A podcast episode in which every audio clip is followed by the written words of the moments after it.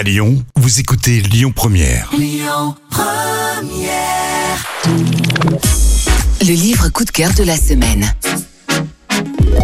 Bruno Combe vit dans le sud-ouest, près du village de Saint-Émilion, où, après un début de carrière dans l'industrie pharmaceutique, il a débuté l'écriture de son premier roman en 2013.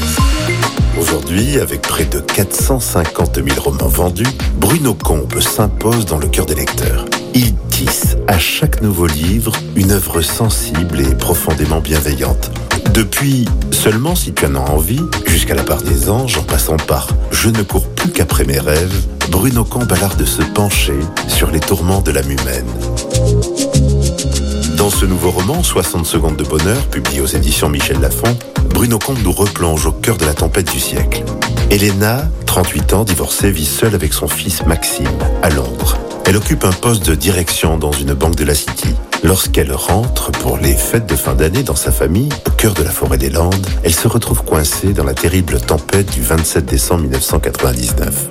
Les arbres tombent, les uns après les autres et barrent sa route. Elle est terrorisée. Son voisin, Sébastien, un sylviculteur, est lui aussi affolé par les dégâts sur sa propriété. Quand il aperçoit Elena en détresse, il l'héberge chez lui où ce veuf vit seul avec son adolescente de fille. Océane est atteinte d'une maladie handicapante et va immédiatement trouver une complicité avec Maxime.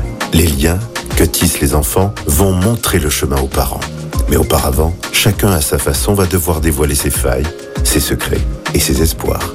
Ce nouveau roman émouvant va s'imposer comme votre lecture d'été. 60 secondes de bonheur de Bruno Combe vient de paraître aux éditions Michel Lafon. C'était le livre coup de cœur de la semaine.